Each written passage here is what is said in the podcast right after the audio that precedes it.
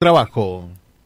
Bien, bien, bien. Eh, gracias. Eh, bueno, estoy en la sede del Juzgado Federal. Vamos a hablar unos minutitos con el juez, el doctor Aldo Alurralde. Bueno, un procedimiento en la madrugada de hoy, una persona detenida, Jeremías Gabriel González, 23 años, barrio Lancero del Sauce. Eh, este procedimiento que se realizó en la zona de la terminal, donde se le secuestró a esta persona. Eh, ¿Cocaína es así, doctor? ¿Qué tal? ¿Cómo le va? Buen día. Buen día, sí, efectivamente, eh, en horario de la noche, en un control que estaba haciendo este, la DICRIM Región 3 Reconquista, que depende de la Agencia de Investigación Criminal, estaban realizando un chequeo selectivo de personas en terminales de ómnibus de la zona y bueno, eh, en el arribo de un colectivo eh, eh, a la 1 y 45 de la mañana, en donde baja un masculino que es este, eh, preguntado respecto de, de, su identidad e inmediatamente cuando advierte la presencia policial eh, manifiesta que la mochila que llevaba, que él portaba, no es mi, no era de él, digamos, ¿eh? dice concretamente esta mochila no es mía. Bueno, esto obviamente alertó y llamó la atención del personal policial ante esta manifestación, razón por la cual eh, procedieron a requisarla y bueno, se encontró un boleto de colectivo eh, con salida el jueves 9 de febrero y arribó, bueno, el, el 10 en hora de la madrugada, que fue el horario del procedimiento, de origen de Santa Fe con destino a Reconquista, y dentro de la mochila se encontró eh, varios trozos compactos de una sustancia blanquecina que con el, el primer test eh, de campo que se realiza eh, da positivo para cocaína, con un pesaje de casi 160 gramos. En, el pesaje exacto es 159,6 gramos de cocaína. Bueno, en virtud de ello dispuse la inmediata detención y en la mañana de hoy va a ser indagado bajo la figura de transporte estupefaciente. Eh, doctor, esto forma parte de la prevención que están realizando ¿no? en distintos lugares. Sí, bienvenida sea este tipo de prevención, este tipo de controles.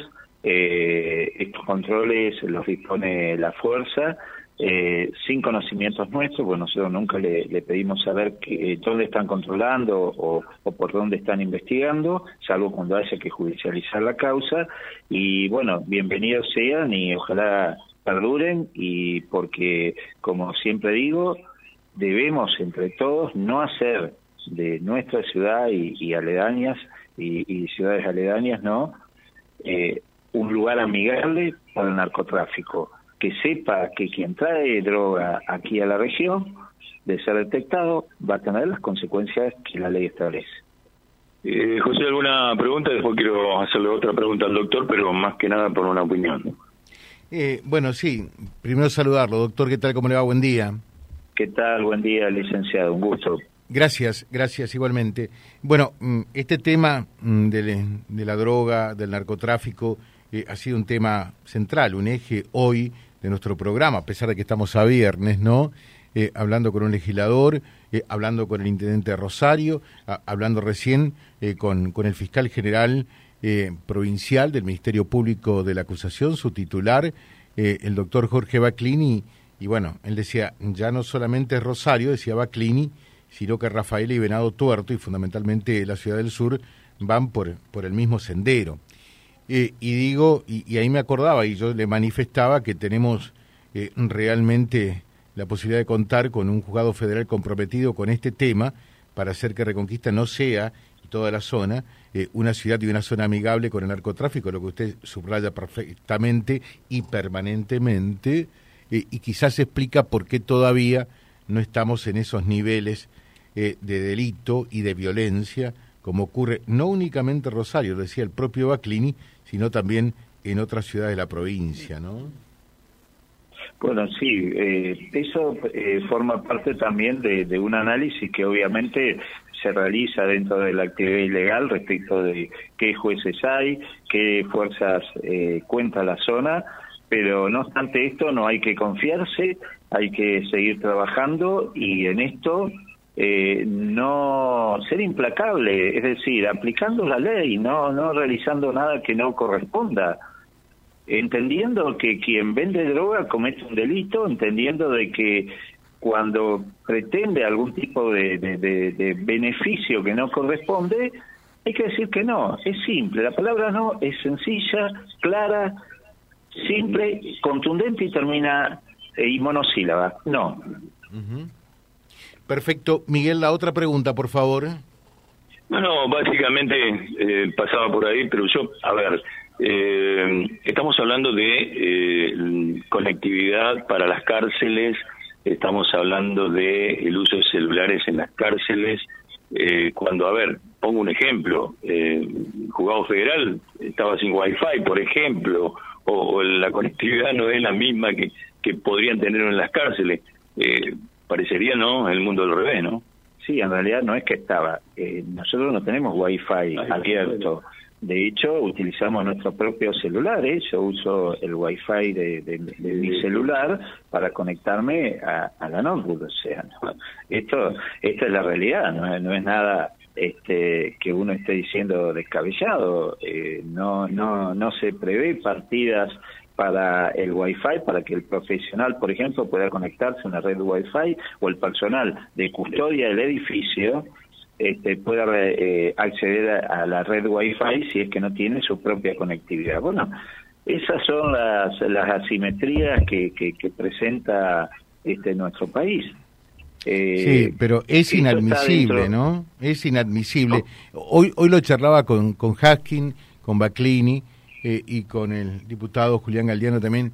Eh, uno se resiste a creer que en la provincia de Santa Fe, porque los tres coinciden en algo, que, que, todo el mapa criminal de, de, la nación, de la Argentina, del narcotráfico, surge, se diagrama desde las cárceles, que no puede haber un inhibidor de señales, que nadie pueda controlar que los presos eh, no tengan celulares en su poder.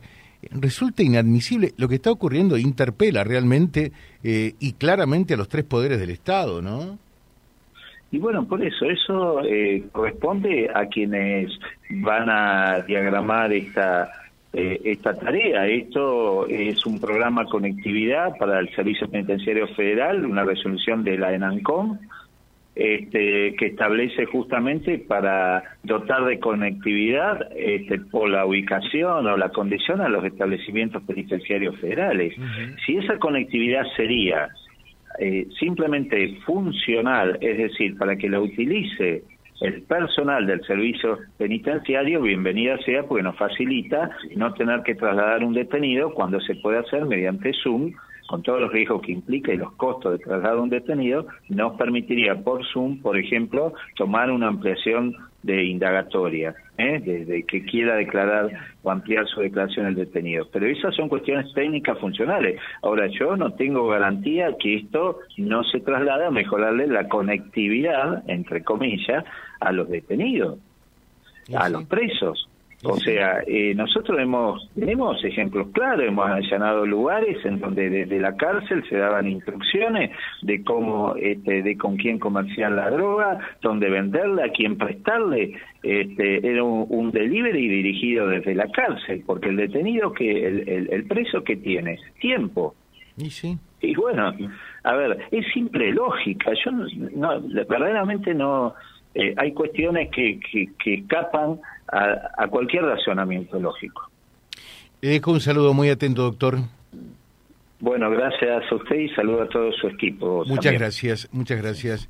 El doctor Aldo Alurralde, juez federal de Reconquista, quedó detenido entonces Jeremía Gabriel González, de 23 años, domiciliado en Barrio Lancero del Sauce, que fue interceptado por personal de la Agencia de Investigación Criminal eh, cuando eh, llegaba eh, en un micro a Reconquista procedente de Santa Fe eh, con una mochila y varios trozos compactos de color blanquecino, que en definitiva son 160 gramos de cocaína www.vialibre.ar, nuestra página en la web, en Face, Instagram y YouTube.